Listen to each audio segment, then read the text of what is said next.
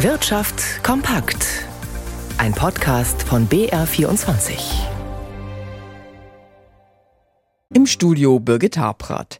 Wenn jemand gerade gestresst ist, dann sind es die Zustellkräfte. Pakete mit online bestellten Geschenken, der ein oder andere nicht digital versandte Weihnachtsgruß und das möglichst am nächsten Tag beim Empfänger. Noch, denn die Regierung plant eine Reform des Gesetzes. Das Kabinett hat gestern einen Entwurf aus dem Bundeswirtschaftsministerium angenommen. Christian Sachsinger fragte nach Reaktionen. Klaus Gettwart vom Verband der Postkunden DVBT vertritt Unternehmen, die auf die Post und auf pünktliche Zustellung angewiesen sind. Mit der Zuverlässigkeit war man aber in der Vergangenheit nicht sehr zufrieden, wie Gettwart anhand einer Skala von 1 bis 10 erklärt. Von 1 bis 10, wobei 1 das schlechteste ist, naja, ich würde mal sagen, vielleicht 3. Bisher muss die Post 80 Prozent der heute eingeworfenen Briefe am nächsten Werktag zustellen. Am übernächsten Werktag muss die Quote dann bei 95 Prozent liegen. Künftig soll es erst für den dritten Werktag nach dem Einwurf in den Briefkasten überhaupt einen Mindestwert geben. Die Briefe können also langsamer transportiert werden, müssen aber dafür zuverlässiger ankommen. Und hierfür sieht das Gesetz auch ein paar Hebel vor, um die neuen Zeiten durchzusetzen. Zukünftig kann die Bundesnetzagentur das auch selber überprüfen und eigeninitiativ werden. Die Bürger haben auch mehr Möglichkeiten, sich bei der Bundesnetzagentur direkt zu beschweren. Und vielleicht hilft das ja, die Zufriedenheit der Postkunden etwas weiter in Richtung 10 zu buxieren. Eines dürfte dem Kabinett klar gewesen sein. Die Kritik am verabschiedeten Entwurf für den Haushalt 2024 wird so schnell nicht verstummen. Im Gegenteil. Nach genauem Studium der Streichliste melden sich immer mehr zu Wort. Jetzt auch die Chefin der Bundesnetzagentur. Bundesagentur für Arbeit. Andrea Nahles gefällt nicht, dass die Nürnberger Behörde die in der Pandemie benötigten Mittel für Kurzarbeit in Fülle zurückzahlen soll. Oliver Tubenauer erklärt, worum es geht.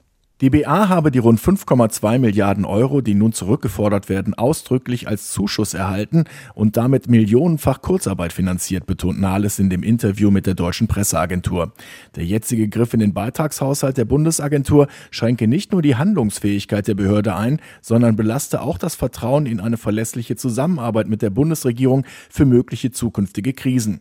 In den letzten Tagen war bekannt geworden, dass die Bundesregierung in den kommenden Jahren insgesamt 5,2 Milliarden Euro Euro von der BA zurückverlangt, die sie in der Corona-Krise vor allem für die Auszahlung von Kurzarbeitergeld erhalten hatte.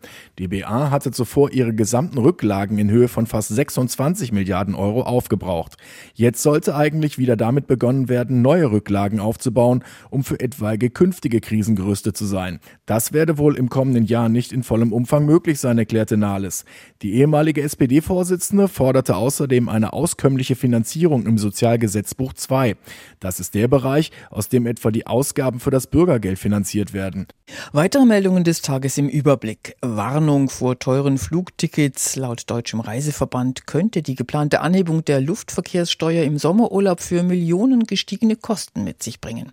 Angebot im Tarifkonflikt. Die Arbeitgeber im Einzelhandel bieten der Gewerkschaft Verdi an, nächste Woche in Hamburg einen Pilotabschluss auszuhandeln.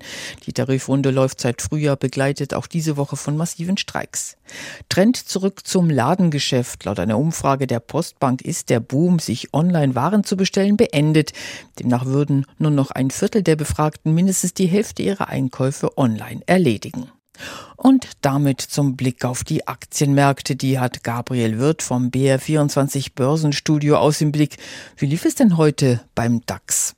Ja, das Auf und Ab in dieser Woche setzt sich hier fort. Der DAX hat sich entfernt wieder von der 17.000er Marke heute. Aktuell steht er bei 16.678 Zählern. Das ist ein Minus von 0,6 Prozent und das trotz positiver Vorgaben von der Wall Street. Der Dow Jones ist hier mit 0,6 Prozent im Plus und man darf nicht vergessen, auf Jahressicht ist der DAX jetzt immer noch mit gut 20 Prozent vorne und auf Rekordniveau. Die Investoren setzen auf eine baldige Zinswende, allerdings Allerdings warnen ja schon Experten, dass mögliche Zinssenkungen dann im nächsten Jahr noch Monate brauchen werden, bis sie dann in der Wirtschaft auch ankommen. Und ob sich dann die hohen Erwartungen einer raschen geldpolitischen Lockerung jedoch überhaupt erfüllen, das steht auch eher in den Sternen. Die Präsidentin der Europäischen Zentralbank, Christine Lagarde, war ja Spekulationen auf baldige Zinssenkungen im Euroraum zuletzt entgegengetreten. Und der Euro, der zieht etwas an auf einen Dollar 9 Cent 84.